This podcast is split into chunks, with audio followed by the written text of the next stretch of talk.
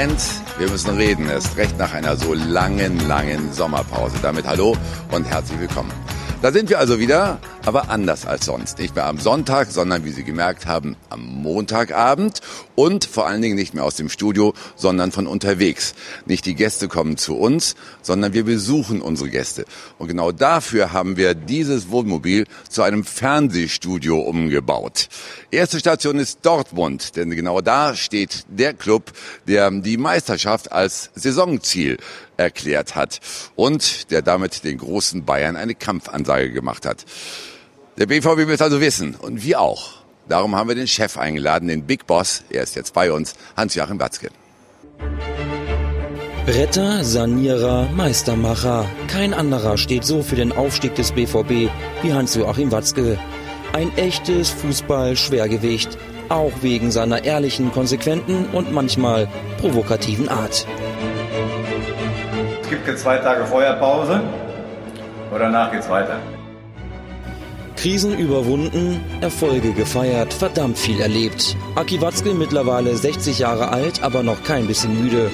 Er hat noch viel vor, obwohl er sich in Dortmund längst ein Denkmal gesetzt hat.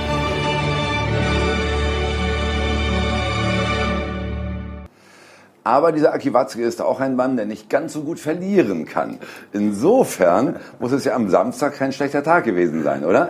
Ja, ja, das war, das Verlieren kann ich wirklich nicht gut, das stimmt. Äh, ja, und Augsburg war die letzten Jahre immer unangenehm für uns und insofern äh, war ich doch danach sehr erleichtert. Mhm. Äh, war auch sehr angespannt vorher, bin ich ganz ehrlich. Und jetzt kommt aber noch eine gute Nachricht vom Wochenende. Der nächste Pokalgegner ist zumindest zu Hause zu empfangen und der heißt Mönchengladbach. Hauen Sie weg, ne? Ja, ne, so einfach ist es nicht. Ähm, es ist natürlich deutlich besser als in Gladbach, klar.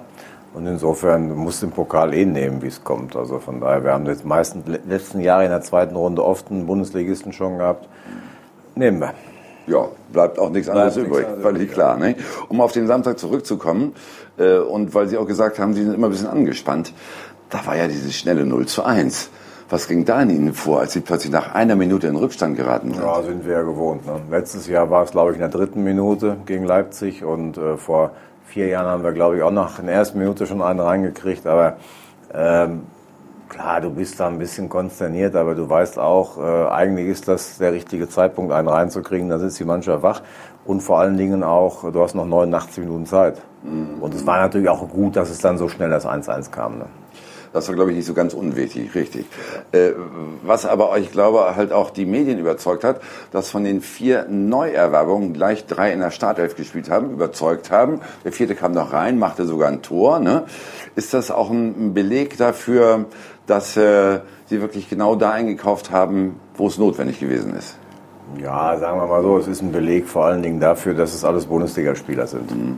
Ja, wenn du jetzt irgendwo ähm, Spieler aus dem Ausland holst, die sich mit der Liga noch nicht, die noch nicht adaptiert haben, die äh, sprachlich noch ein Problem haben. Es ist natürlich immer etwas günstiger, wenn du Spieler hast, die schon die Liga kennen, die sich, die entweder Deutsch gut sprechen oder Deutsch sind und das hat alles äh, Vorteile, dann geht schneller. War das genau der Plan eigentlich, wirklich Leute aus der Liga zu holen und ja. auch drei Deutsche dabei und damit auch so ein bisschen den FC Bayern zu konterkarieren, die ja eher, ich sag mal, sich international umschauen? Ja, aber die Bayern hatten ja die ganze Zeit immer sehr viele deutsche Nationalspieler und wir wollten schon ein bisschen äh, wieder einen Fokus haben auch auf deutsche Nationalspieler, das ist schon richtig.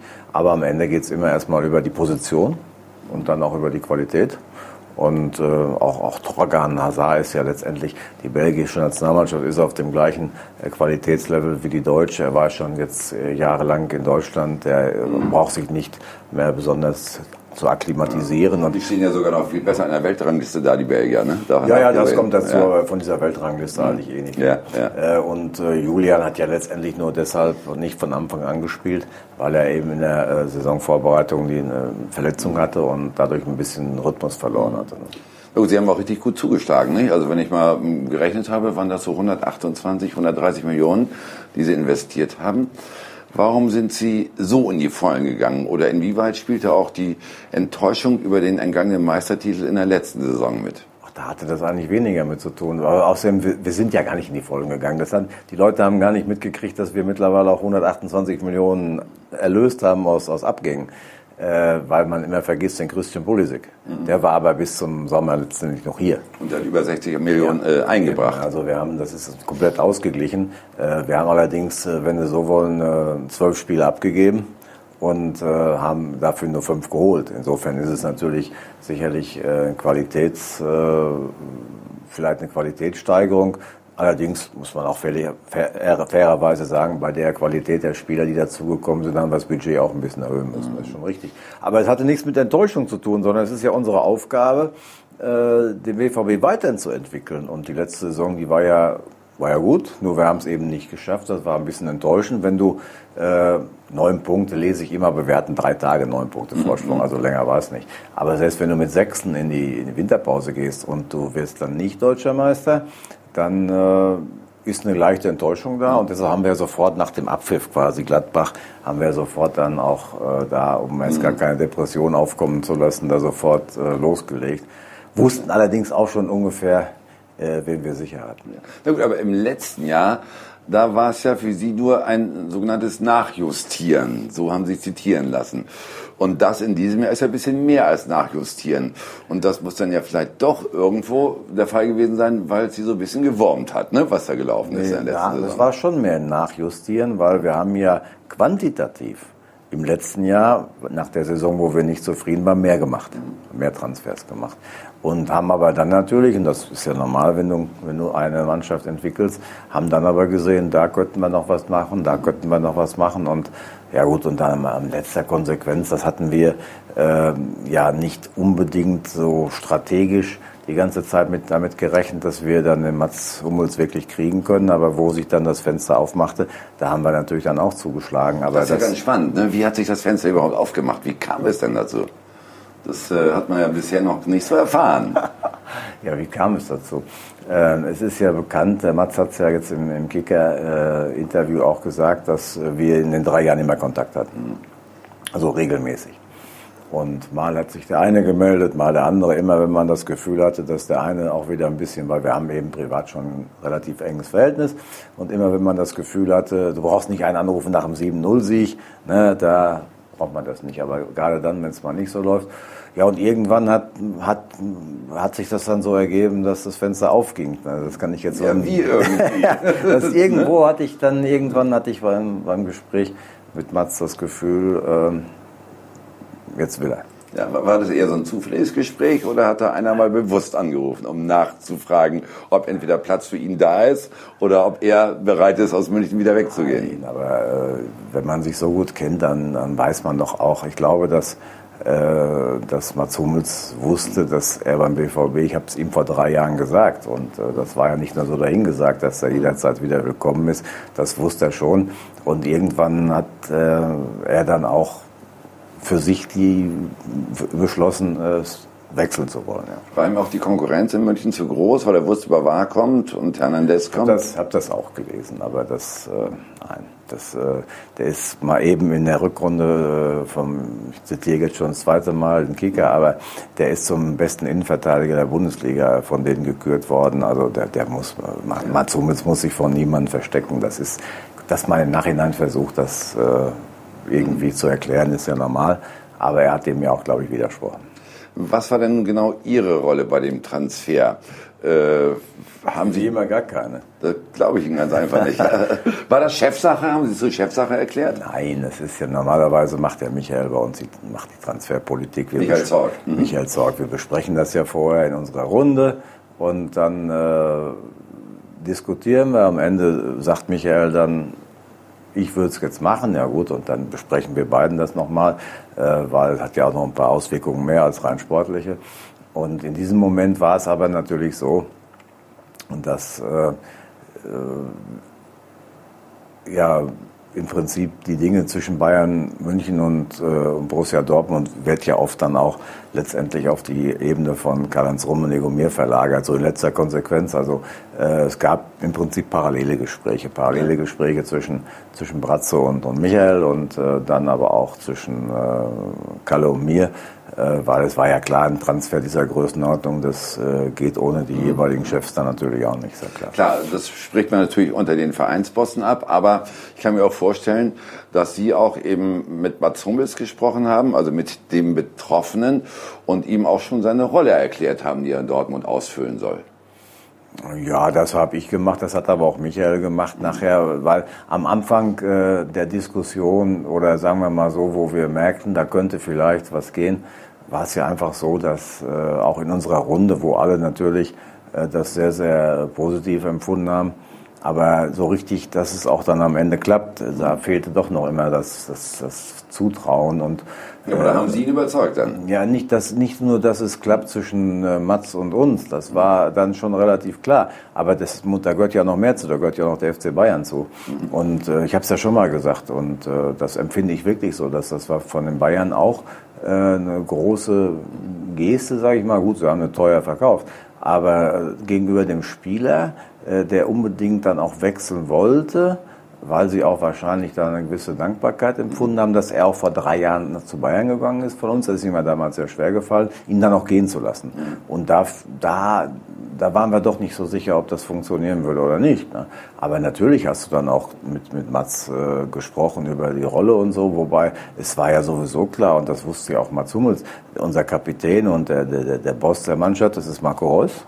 Marco Reus ist äh, überragende Spielersfußball des Jahres geworden. Gut, aber äh, gleich jetzt am Samstag gab es wieder ein Signal, nicht? als Reus rausging, hat Hummels die Binde übernommen. Ja, war kein Signal, sondern das war mhm. einfach eine festgelegte Trainer hat äh, entschieden. Ja, aber es ist ein öffentliches Signal, nicht? also für die Öffentlichkeit. Guck ja, mal, also gut, der gehört wieder zum engen Kreis derjenigen, ja, ja, die Ton das, das war ja schon, das hat sich einfach nur so abgebildet, weil mhm. es eben auch ein Zufall der Abläufe war. Wir haben äh, das diskutiert, der Trainer hat eine Entscheidung getroffen, er hat dann gesagt, äh, Marco ist Kapitän, was sowieso außerhalb jeder Frage stellt. Piszczek bleibt erster Stellvertreter, Mats rückt dann auf als zweiter Stellvertreter und äh, der vierte Mann im Bunde ist dann auch Axel Witzel. Ja, und so ist dann eben gekommen und Mats hat die Binde nur bekommen, weil äh, Piszczek zu dem Moment schon ausgewechselt war. Ne? Aber das war völlig klar, dass er äh, da die, die, die Führungsrolle von, von Marco natürlich komplett anerkennt. Aber Mats ist so souverän, er hat auch von Anfang an gesagt, ich werde Marco natürlich äh, in dem Maß, in dem er das möchte, auch unterstützen. Ja. Was gibt Ihnen denn die Sicherheit, dass Mats Hummels immer noch der gleiche ist, als der er vor drei Jahren gegangen ist? Du bist nie der gleiche wie vor drei Jahren. Mhm. Aber du verlernst auch nicht alles. Und äh, ich habe äh, die Spiele zwei Spiele waren schon sehr prägend. Das war das Spiel, was wir in München gemacht haben und dann auch das Pokalfinale. Da hatte ich schon den Eindruck, dass Mats, äh, und der ist 30, der ist keine 35, dass Mats in einer Topform ist. Und äh, der braucht natürlich, äh, wenn man Mats kennt, weiß man, dass er in der Vorbereitung immer ein bisschen leiden muss auch. Äh, das war diesem Jahr natürlich auch so, aber der wird jetzt, äh, man hat es ja gestern schon gesehen, haben am Samstag schon gesehen und äh, der wird jetzt äh, sukzessive noch stärker, davon bin ich überzeugt. Aber im, im, Spiel gegen Augsburg hat man ja schon gesehen, was, was, wo seine Stärken liegen und er hat eine ganze Menge davon. Gut, auf der anderen Seite, Hummels ist halt bei Jogi Löw ausgebootet worden. Die Bayern haben ihn hergegeben. Macht man ja auch nicht jeden Tag mit einem Spieler, von dem man 100% überzeugt ist. Äh, haben Jogi Löw und haben äh, Nico Kovac dann Hummels völlig falsch eingeschätzt? Nein, das weiß ich nicht, aber ich kann die, die was äh, Löw bewegt hat, weiß ich bis heute nicht so genau. Ähm, ich denke aber, wenn ich das richtig verfolgt habe, dass es kein, kein endgültiger Abschied sein muss, weil ich glaube, dass äh, das wäre auch gut beraten, das muss er selbst wissen, aber ein Spieler wie Mats Hummels, er ist jetzt fünfmal deutscher Meister geworden, der hat, äh, ist Weltmeister geworden, der hat eine Ausstrahlung, eine Führungspersönlichkeit. Also würde ich, würde ich glauben, wenn Mats jetzt eine gute Bundesliga-Saison spielt, dass da das letzte Wort noch nicht gesprochen ist. Und äh, was, was Nico Kovac äh, sich wobei denkt, das, das, das kann ich auch nicht beurteilen. Ich glaube nicht, dass sie Mats unbedingt loswerden wollten, ganz bestimmt nicht. Nur Mats hat für sich einfach die Entscheidung getroffen, nochmal wechseln zu wollen, und ich glaube, dass es auch nur um das Thema Wechseln zum BVB ging, weil ich ja weiß, wie schwer es ihm gefallen ist, äh, nach achteinhalb Jahren zu gehen. Das waren ja Monate, das war ja furchtbar. Das hat er jede Woche haben wir da diskutiert und hin und her und rauf und runter. Es war seine gefühlte Heimatstadt. Obwohl er, glaube ich, in Bergisch Gladbach oder irgendwo geboren ist, aber München ist seine Heimat. Und äh, das hat damals auch den Ausschlag gegeben und äh, er wollte aber einfach zurück. Nun ist der Kader damit eigentlich komplett und es gibt, wenn ich das recht überschaue, noch eine einzige Baustelle, das wäre Guerrero. Vertrag bis 2020. Sie überlegen, ihn jetzt abzugeben, um noch eine Ablöse zu erzielen oder seinen Vertrag zu verlängern. Wie ist der Stand der Dinge? Ja, umgekehrt überlegen wir. Aha, also erst äh, verlängern. Wir möchten gerne verlängern mhm. und dann natürlich nicht abgeben. Ähm, und äh, dann muss aber das Spiel auch mitspielen. Und äh, Michael Zorc hat ja schon äh, da angefangen, auch die Gespräche zu führen. Und äh, das wird sich sicherlich, äh, da wird sich was klären die nächsten Tage oder Wochen, davon bin ich überzeugt, weil es ist auch klar, dass äh, wir auch wirtschaftlich denken müssen. Und nochmal, unser ganz klare, unsere klare Zielvorstellung ist, wir wollen, dass er in dieser Saison beim BVB spielt. Und wir wollen, dass er dann aber auch einen Vertrag verlängert, weil sonst ist er nämlich am Ende der Saison ablösefrei. Will aber auch mehr Geld haben wahrscheinlich, oder? Ja gut, das ist auch nicht so dramatisch, Kann weil äh, nein, weil es ist auch völlig in Ordnung, weil er ja noch seinen ersten Vertrag hat. Kam damals aus Lorient, ne, hat eine gute Karriere hier gemacht, das ist keine Frage. Er äh, wir wissen, was wir an ihm haben, wir würden gerne verlängern. Ne? Und wir sind im Übrigen, haben, versuchen wir das seit Monaten. Es ist nicht so, dass wir das nicht schon, äh, ja. die Idee schon etwas länger gehabt hätten. Nur jetzt kommt es irgendwann natürlich zum Schwur. Weil wir können ihn nicht einfach ablösefrei gehen lassen, das ist auch klar. Wie hoch schätzen Sie die Chancen ein, dass er verlängert? Ich hoffe, ich wünsche es mir, ich kann es nicht einschätzen. Also das habe ich auch, das, das ist zwar immer ganz für, für die Medien schön, aber man kann es nicht seriös einschätzen. Wir haben uns angestrengt, wir haben ihm ein gutes Angebot gemacht äh, und ja, würden uns eigentlich freuen, wenn er jetzt kurzfristig zusagt, mhm. denn dann sind wir natürlich mit ihm ein Tick stärker als ohne ihn, ist klar. War eine klare Ansage an den Berater von Guerrero. Ja. Den Kader hatten sie ja relativ früh beisammen. Okay, da war er noch größer, aber sie wussten halt schon mit, oder Favre wusste, mit wem er spielen will äh, im Juni, im Gegensatz zu vielen anderen. Ist das ein Vorteil für Sie gewesen gegenüber den Wettbewerbern? Ja, es gibt ja Unterschiede. Also jeder hat, muss seine eigene Philosophie verfolgen. Äh, wir versuchen immer, um, um, auf dem Transfermarkt zu agieren. Der Vorteil ist, wenn du es früh machst, kann der Trainer in der Vorbereitung natürlich mit den Spielern arbeiten und es ist meistens auch noch günstiger. Der Nachteil ist, kommt irgendwann so wie jetzt bei den Bayern, Coutinho, kommt so eine Chance dann auf den Markt, dann hast du deine Planung abgeschlossen. Das ist wieder das andere. Wird aber, aber teurer dann wahrscheinlich. Aber ne? wir sind jedenfalls äh, davon überzeugt und Michael am meisten, weil er ja da auch die Federführung hat, dass wenn wir frühzeitig äh, Dinge äh, einstehlen, dass das für uns besser ist. Mhm. Gut, und vielleicht haben Sie darum ja auch dieses Ziel Meisterschaft sehr bewusst ausgegeben, weil Sie schon im Juni wussten, das ist die Truppe, die wir beisammen haben. Ja. Aber warum denn im Gegensatz zum letzten Jahr plötzlich so offensiv? Ja, Haben Sie gelernt wir, aus dem letzten Jahr? Nö, einfach weil wir besser sind. Wir waren in dem Jahr vorher, sind wir ehrlicherweise mit, mit, mit Ach und Krach da in die Champions League noch reingekommen, da in Hoffenheim, das war eine einzige Zumutung, das Spiel. Und ähm, da, wenn du da nach der Saison, wir hatten glaube ich 57 Punkte, das ist normalerweise für Borussia Dortmund, das ist eine Katastrophe. Und wenn du dann dich da hinstellst und sagst, wir wollen Meister werden, dann sagen ja alle, ihr habt sie nicht alle. Ne? ja, aber im letzten Jahr hatten sie neun Punkte Vorsprung, lieber ja, Aki, und haben wir gesagt, wir denken nein, nein, von Spiel. Moment, das ist zwar auf der einen Seite richtig, wir hatten aber 76 geholt. Das heißt also, wir hatten genau 19 mehr geholt als ein Jahr davor und wir waren 21 Spieltage Tabellenführer. Dann hast du dir eine Basis, ein Fundament aufgebaut von dem Moment an, wenn du mit zwei Punkten Rückstand nicht Meister wirst. Und wir hatten auch in der Rückrunde 34 Punkte geholt. Also es war auch nicht so, als wenn wir in Grund und Boden gespielt worden wären.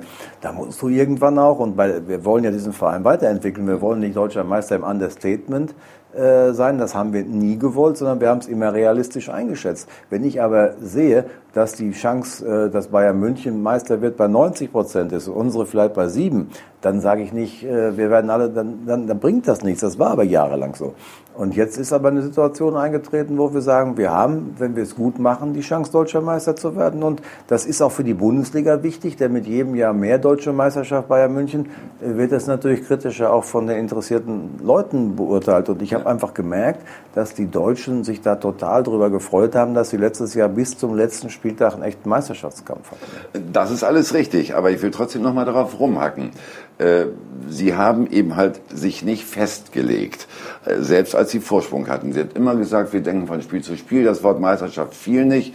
Äh, war es im Nachhinein, sage ich jetzt mal, ein Fehler, in der letzten Saison so lange rumzueiern? Gibt es unterschiedliche Meinungen bei uns? Ich glaube ja. Ich glaube, der Zeitpunkt wäre nach dem ersten Sieg in Leipzig gewesen. Aber es nützt ja nichts, wenn du das von oben heraus vor. Ich kann mich natürlich dann dahinstellen und das verkünden, aber ich mache das gerne, wenn ich das Gefühl habe, dass auch alle mitstehen dazu. Ne?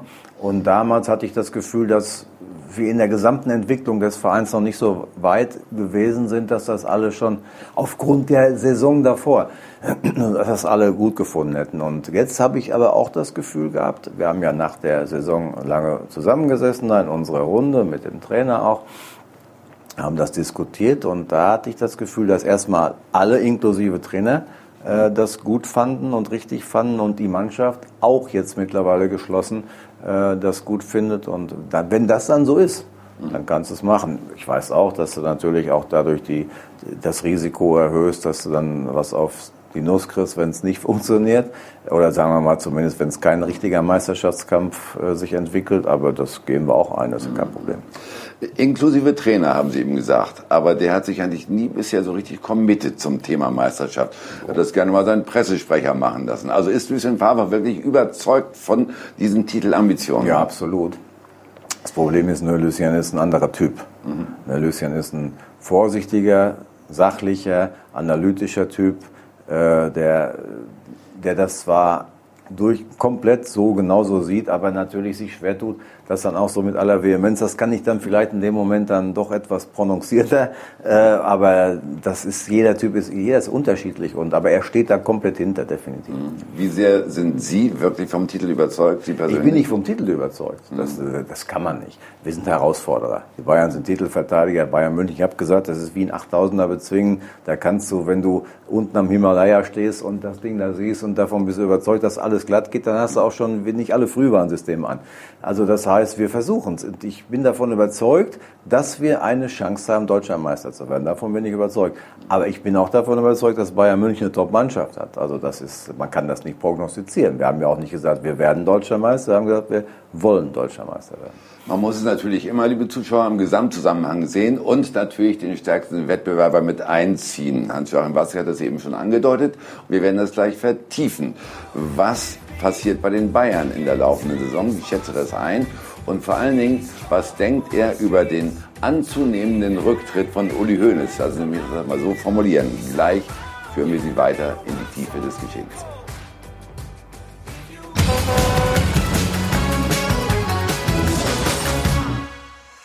Wir sind zurück bei Von Torran Tour, heute aus Dortmund mit dem Geschäftsführer des BVB, mit Hans-Joachim Watzke.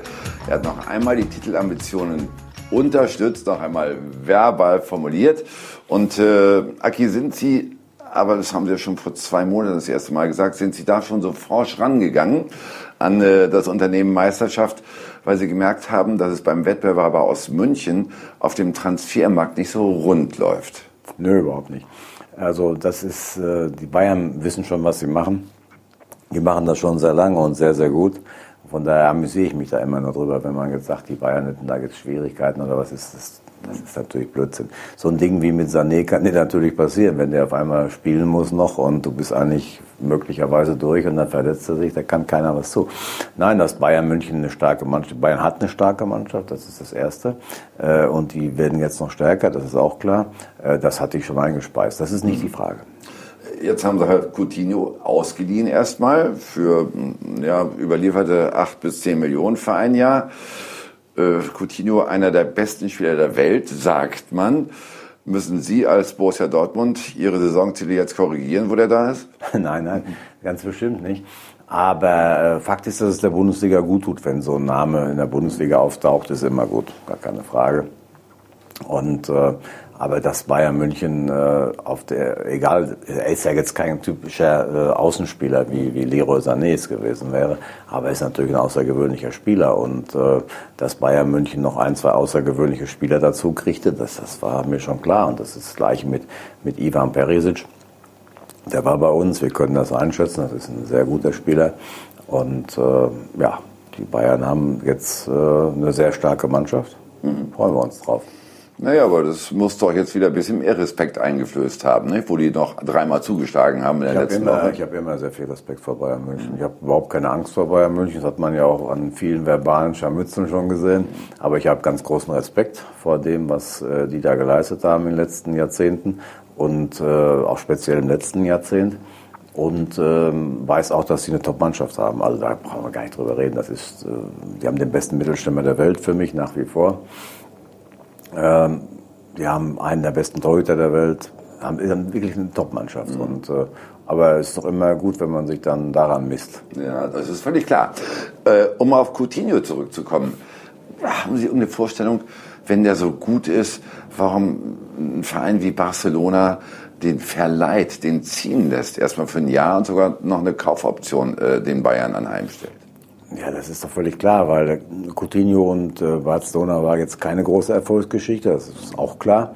Ähm, er hat vielleicht die Hälfte der Spiele gemacht oder wie viel auch immer. Ich bin jetzt kein Statistiker. Äh, sie haben sich offensichtlich entschieden, Dembele zu behalten. Sie haben Griezmann dazu bekommen. Und er ist natürlich auch ein sehr teurer Spieler. Und irgendwo muss äh, Barcelona möglicherweise jetzt mit dem Hintergrund, dass sie auch noch äh, glauben oder sie können es vielleicht besser, besser beurteilen, dass sie den Neymar kriegen. Ja, irgendwo ist auch für Barcelona aber das Budget endlich. Und von daher hat man sich dann eben entschieden, den Spieler wahrscheinlich äh, dann abzugeben, der dann vielleicht äh, ihnen als der geeignetste zum Abgeben entschieden. Gut, also Coutinho ist einer, der die Bayern halt weiterbringen kann und ja. der, ich sag mal, sie auf alle Fälle auf Augenhöhe mit ihnen wieder erscheinen lässt mit dem BVB. Das waren sie vorher auch schon. Ja. Man hatte nur äh, jetzt in der Vorbereitung den Eindruck, na ja, der BVB ist früher mit allem fertig geworden, hat seinen Kader zusammengestellt, hat wunderbare Testspielergebnisse eingespielt. Bei den Bayern hat es eben geholpert und gestolpert. Also darum hat man eigentlich auch in der Öffentlichkeit eher gesehen, dieses Mal hat der BVB eine richtige Chance. Ja, das haben wir so oder so.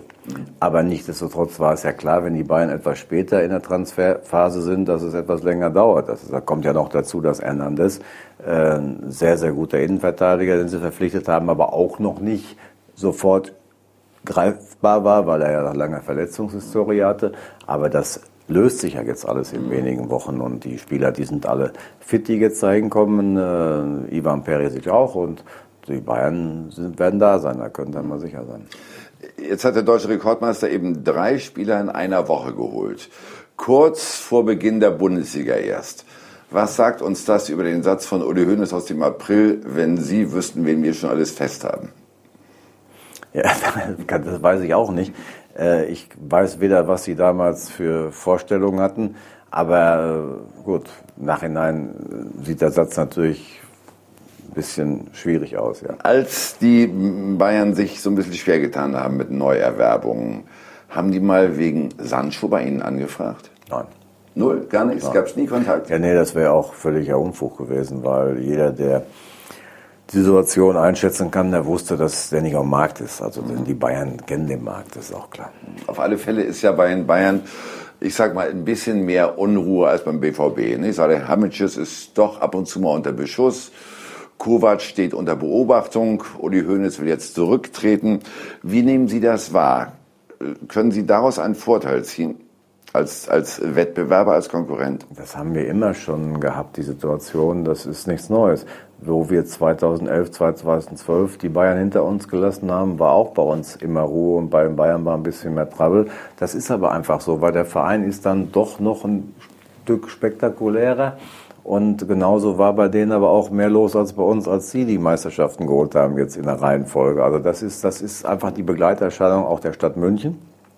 Und äh, ja, und dann natürlich auch, dass sie sehr viele Protagonisten haben. Hängt bei den handelnden Personen zusammen, Hängt oder? auch nicht nur mit den Handelnden, sondern auch im Umfeld. Da gibt es natürlich auch jede Menge Spieler, ehemalige Spieler, die sich dann da und da und da und da zu Wort melden. Und äh, es ist schon ein relativ schwieriges Pflaster da. Ja. Mhm. Nehmen wir halt mal Uli Hoeneß, der hat seinen Rücktritt ja offiziell nicht erklärt, Nein. aber dennoch ging es halt schon wieder durch die Medien. Also irgendwas ist immer wieder mal durchgesickert, könnte auch was dran sein. Wie ist es bei Ihnen angekommen, als Sie das gelesen oder gehört haben? Ja, es gab ja schon vorher Wochen und Monate so diese Gerüchte. Mhm. Fußball, wenn du relativ lange dabei bist, das wissen Sie auch, dann, äh, dann hört man hört aber auch viel Blödsinn. Von daher muss man einfach selber für sich überlegen, ist das jetzt realistisch oder nicht. Also man hatte schon sowas in der Richtung gehört, dass das passieren könnte. Ich habe es persönlich nicht geglaubt. Ich glaube es auch bis heute noch nicht, weil äh, meines Wissens hat der Uli Hoeneß das ja noch nie gesagt. Und ich hatte ja jetzt vor zwei oder drei Wochen auch die Gelegenheit, äh, da mit den Bayern zu essen, äh, da vorm, vor, der, vor dem Supercup.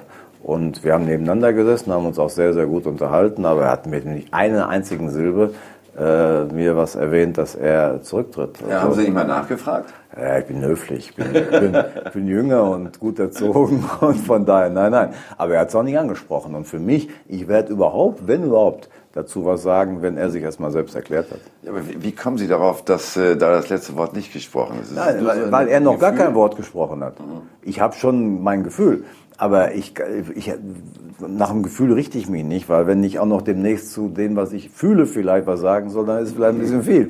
Äh, für mich ist der entscheidende Punkt, er muss erstmal was sagen. Und wenn er sich erklärt hat, dann kann man mich auch danach fragen, wie ich es finde.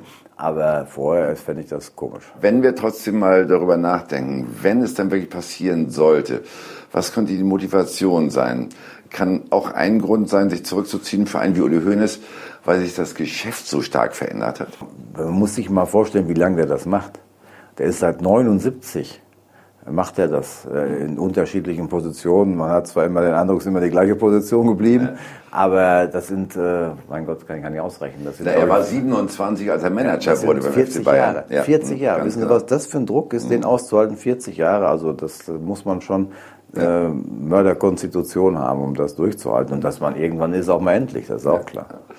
Lassen Sie uns zurückkommen aufs aktuelle Geschehen und einen Ausblick nehmen auf die Bundesliga 2019, 2020 wird es spannender als im letzten Jahr? Ich meine, okay, zwischen Ihnen beiden war es spannend, aber ich meine, könnte noch mehr einbezogen werden in, die, äh, in das Titelrennen? Ja, das kann immer passieren. Ich glaube schon, dass die beiden Mannschaften ähm, schon vielleicht ein bisschen Vorsprung haben. Aber ich glaube auch, dass es noch andere gibt, die da reinrutschen können. Äh, ich denke natürlich vor allen Dingen an Leipzig. Da sind aber auch sehr viele unbekannte Dinge dabei. Wie äh, akklimatisiert Julian Nagelsmann sich da? Es ist ja bekannt, dass ich ihn für einen außergewöhnlich guten Trainer halte.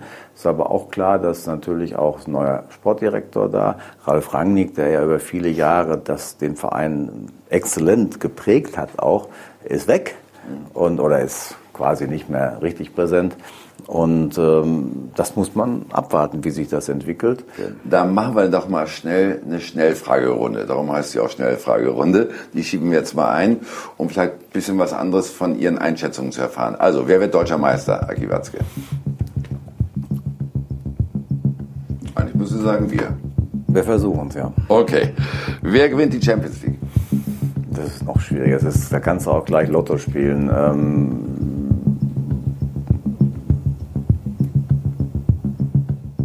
Liverpool.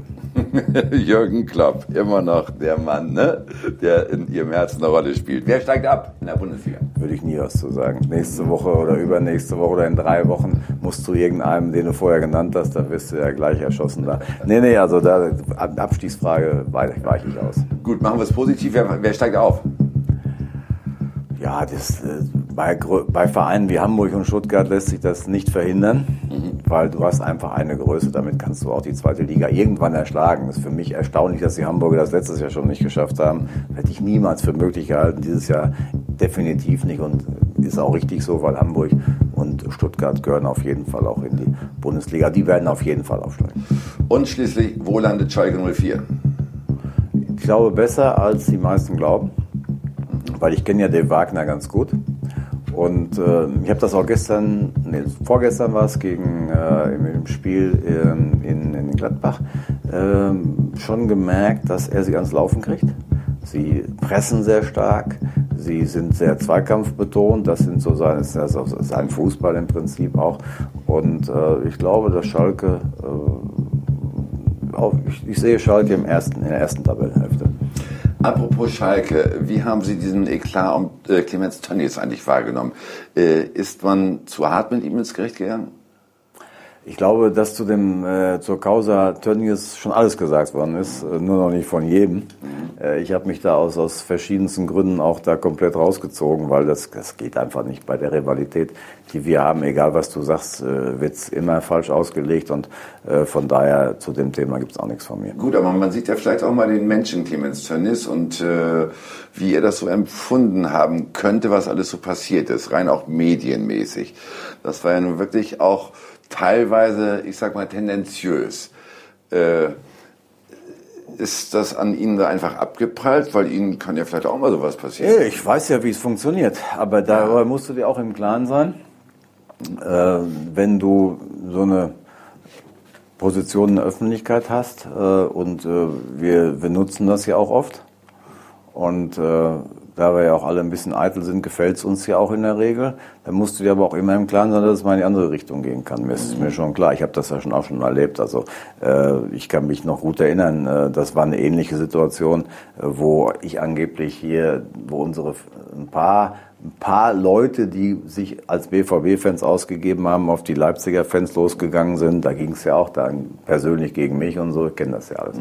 Das, da musst du einfach, das, das, das ist eingespeist in dem ganzen Ja, aber Thema. da hat man sie auch als Brandstifter bezeichnet. Ja, und ne? da gab's auch Rücktrittsdingsbums äh, Dingsbums und was weiß ich was. Ich habe das damals aber auch dann am Ende des Tages, äh, ja, ich habe das eben ausgehalten. Du musst es einfach, es gibt zwei Möglichkeiten, du trittst zurück, dann hast du Ruhe, danach kommen dann nach einem Tag kommen dann schon die Lobreden auf dich, was du doch im Leben vielleicht alles nicht falsch gemacht hast, oder du hältst es aus. Ja gut, aber wenn Sie sowas halt selbst mal aushalten mussten, äh, denkt man ja nicht, puh, ja, das ist schon doof, was dem Tönnies jetzt widerfahren ist, oder ist das dann ganz egal? Nein, natürlich nicht. Das ist ja schon klar, dass ich das schon äh, einschätzen kann, durch was du dann gerade äh, gehst. Aber das, das gehört dazu. Sie haben aber auch nicht mit ihm telefoniert oder haben WhatsApp geschickt und gesagt, äh, lieber Tönnies, egal bei aller Rivalität, aber Kopf hoch. Äh, Ich habe ihm aber Grüße ausrichten lassen über einen gemeinsamen Bekannten. Welcher Art waren die Grüße? Reicht. Reicht.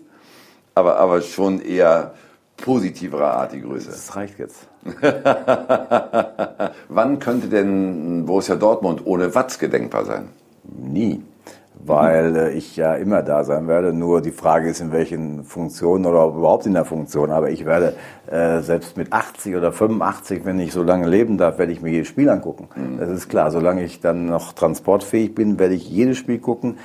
Idealerweise auch auswärts. Das habe ich immer gemacht. Ja. Das werde ich weitermachen, weil dieser Verein ist mein Leben. Also da, dass ich jetzt sage, äh, irgendwann sage, oh, ich kann es nicht mehr sehen oder ich habe keinen Bock mehr, wird es niemals geben bis zum Ja. letzten Atemzug. Den Geschäftsführer wird es mit Sicherheit länger geben noch, ne? oder? Ja, den wird es noch ein bisschen geben, weil Ja. ich bin, äh, ich habe noch einen Vertrag bis Ende 22. Das ist schon mal noch lange genug. Dreieinhalb Jahre im Fußball ist eine Ewigkeit. Dann bin ich 63. Ist normalerweise noch kein Alter, wo du in Rente gehen solltest, weil wir haben ja aufgrund der demografischen Entwicklung eher das Problem, dass die Leute ein bisschen länger arbeiten sollen. Sieht man ja an mir. Ja, zum Beispiel. Und ähm, aber ich werde ich denke mal, dass ich ein Jahr vor Vertragsablauf oder was weiß ich was, dann mache ich es wie immer, dann setze ich mich mit Reinhard Traubal zusammen und dann diskutieren wir, wie wir den BVB die nächsten Jahre aufstellen und dann werden wir wie immer eine Lösung finden. Aber Sie haben ja schon mal über Rücktritt nachgedacht. Ich glaube, das war Ah, 2017, das war ne? einmal, oder? Das war einmal Ja, vom Pokalfinale, ja, weil genau. mich da alles angekotzt hat, weil mich die Leute auch genervt haben und das war damals auf dem Hoch, auf der in der Hochphase mit, mit dem auch mit dem bisschen mit dem relativ äh, Ärger da mit, mit Thomas Tuchel, den ich Mhm. nach wie vor für einen exzellenten Trainer halte, aber manchmal passt es einfach nicht zusammen und wir hatten nur wir hatten dann 13 im Finale verloren in, in London. Wir hatten 14 gegen die Bayern das Finale verloren, wo der Hummels das Tor köpft, für uns aber nicht anerkannt wird. Wir hatten dann 15 gegen Wolfsburg verloren, wir hatten 16 gegen Bayern im Elfmeterschießen verloren. Und dann habe ich gesagt, wenn ich jetzt heute Abend gegen Eintracht Frankfurt wieder da stehe und wieder den Leuten erklären muss, warum wir wieder nicht gewonnen haben, dann höre ich vielleicht besser auf. Das war das Ganze. Ich hätte niemals sofort dann in der Nacht, das kann ich ja nicht mit meinem Verein machen, da habe ich auch eine Verantwortung, aber das war der einzige Tag in meinem Leben, wo ich da mal drüber nachgedacht habe. Aber äh, unglücklicherweise habe ich da zu der Zeit gerade jemanden bei mir gehabt, der mich da eng begleitet hat. Ja, gut, und der hat das mitbekommen. Passiert manchmal, aber wird nicht wieder vorkommen. Also es war relativ klar, man macht weiter. Ne? Ja, wir haben ja ja, gewonnen. Ja, ja, klar. Gut, das ist immer eine Motivation, haben Sie recht. Damit sind wir so ein bisschen auch beim privaten Hans-Joachim Watzke und beim Macher Hans-Joachim Watzke. Äh, Sie haben irgendwann mal gesagt, ich bin kein Mann für die zweite Reihe. Äh, also hatten Sie eigentlich immer so ein bisschen schon so die Sehnsucht nach gestalten können, aber auch die Sehnsucht nach Macht? Ja, aber das eine bedingt ja das andere. Mhm. Also Macht an sich bedeutet mir nichts. Nur was nützt dir das, wenn du, wenn du äh, sagst, Macht bedeutet mir nichts und du kannst, äh, du musst ja, um, äh, um etwas gestalten zu können, musst du ja zumindest die, die, die Möglichkeit haben. Und das definiert man ja wahrscheinlich als Macht. Aber das war bei mir schon so. Ich bin ja nach dem Studium bin ich Angestellter im Unternehmen, in so einem großen Industrieunternehmen geworden, war ich auch froh, dass ich einen Job kriegte und äh, war da aber nach fünf Jahren auch schon die Nummer zwei im Unternehmen. Das war ein großes Unternehmen. Und äh, das hat mich aber damals, im letzten Jahr habe ich schon gemerkt, das ist nicht mehr dein Ding. Ne, mein Chef, der war damals, der war 64, 65 Jahre alt, der hatte eine völlig andere Sichtweise auf die Dinge, äh, wie ich Jungspund da mit meinen, meinen 29 Jahren.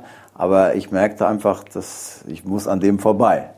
Und da dem aber unglücklicherweise der Laden gehörte, habe ich dann gekündigt und habe mich selbstständig gemacht. Ne? Völlig bescheuert eigentlich, hatte nur Schulden und sonst nichts und habe es aber trotzdem gemacht, weil es mir wichtiger war. Ich verdiente damals blendend in dem Unternehmen, aber weil es mir wichtiger war, ich habe mir dann selbst nur noch die Hälfte vom Gehalt gezahlt, was ich vorher verdient hatte, äh, weil ich aber es selbst machen wollte. Das war einfach in mir drin und das ist auch so. Ja.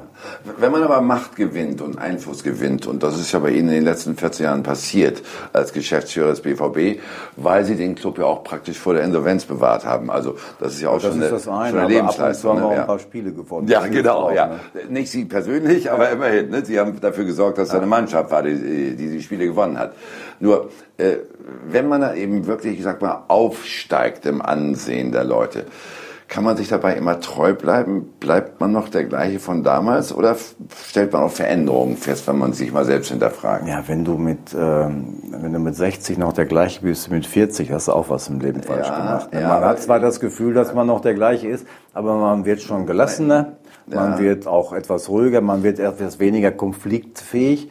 Äh, ich war schon früher relativ rauflustig auch, das weiß ich selbst und das mhm. habe ich jetzt auch so ein bisschen vielleicht dann äh, ein bisschen eingestellt. Habe es auch ehrlicherweise manchmal ein bisschen gemacht, um auch bekannt zu werden, weil du musst ja als, äh, wenn du den Verein da, BVB, wenn du den führst, musst du auch schon Bekanntheit haben. Die ersten Jahre war, lief auch viel unter dem Thema Bekanntheit.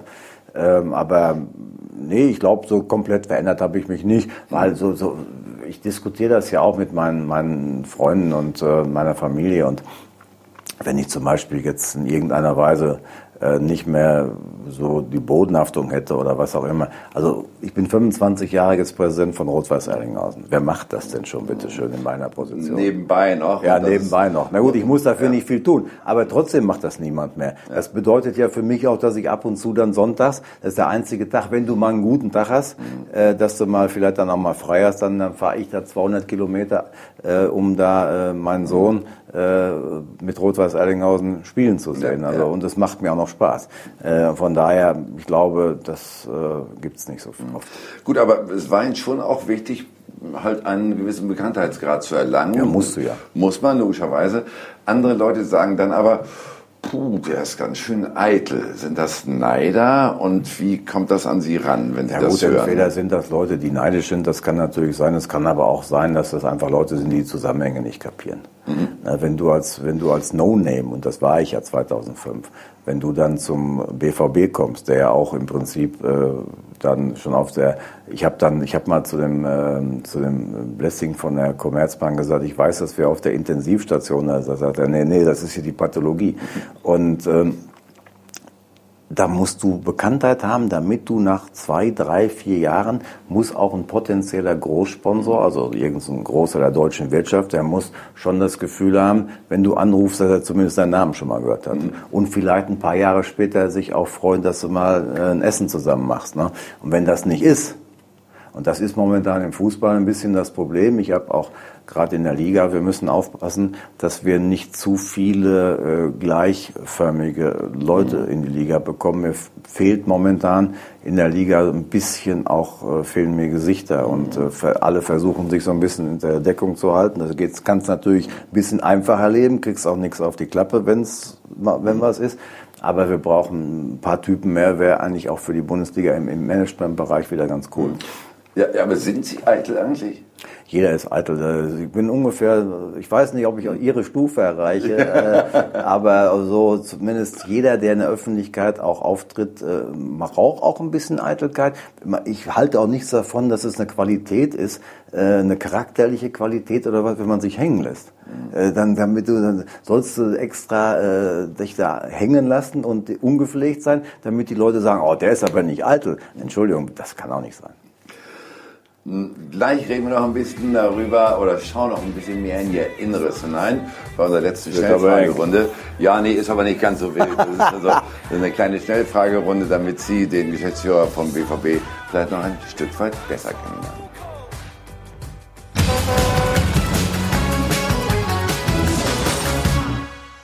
Von Tora und Tour, wir sind zurück. Heute ist unser Gast Hans-Joachim Watzke, der Geschäftsführer von Borussia Dortmund. Fünf Fragen an ihn damit Sie vielleicht mal ein bisschen mehr in ihn hineinsehen können. Aber er muss sein Privates natürlich nicht preisgeben. Mein größter Traum, den ich mir nochmal erfüllen möchte, ist... Dem BVB Deutscher Meister werden.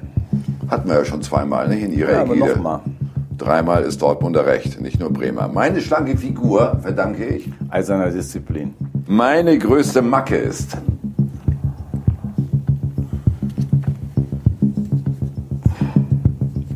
überlegen, weil ich habe eigentlich keine. Ähm, ja, vielleicht das mit dem Rauchen, mit den Zigarillos. Ihr ja, Sohn zählt Ihnen die immer vor, ja, ne, oder? weil ich habe aber auch, ich, ich äh, reduziere mich ja selbst auf vier, also das habe ich auch im Griff. Nee, aber vielleicht, dass ich relativ ungeduldig bin, das ist sicherlich so. Also ich bin äh, schon eher der ungeduldige Mensch. Versuche es immer an, das ist sicherlich, wenn man das als Marke bezeichnen will. Aber sonst, ich habe jetzt so keine, dass ich jetzt irgendwie äh, auf irgendwas Besonderes, ne, ist schwierig. Wir lassen es stehen. Auf Angela Merkel folgt. Ja, irgendwann äh, hoffentlich nicht zu spät, äh, dann äh, der oder die Nachfolgerin. Und ähm, ja, ich glaube, dass äh, es jetzt auch nach so vielen Jahren auch Zeit ist, mal, dass äh, sich das dann auch mal wieder, dass dann ein Wechsel stattfindet. Und wir gehen zum Schluss in die große Politik. Sollte Donald Trump 2020 wiedergewählt werden, dann? Wenn wir weiter Fußball spielen. Und ähm, ich habe ehrlich gesagt mich auf, ich habe aufgehört, mich darüber aufzuregen, die Dinge, die ich sowieso nicht ändern kann. Ähm, ich habe aber auch jetzt in Amerika wieder festgestellt, dass die Leute in Amerika äh, es oft auch deutlich anders sehen als wir in Europa. Danke Hans-Joachim Watzke. Ich darf Sie darauf verweisen, dass es natürlich weitergeht. Wenn Sie bei Sky Sport News HD bleiben, dann werden Sie mit den neuesten Nachrichten versorgt.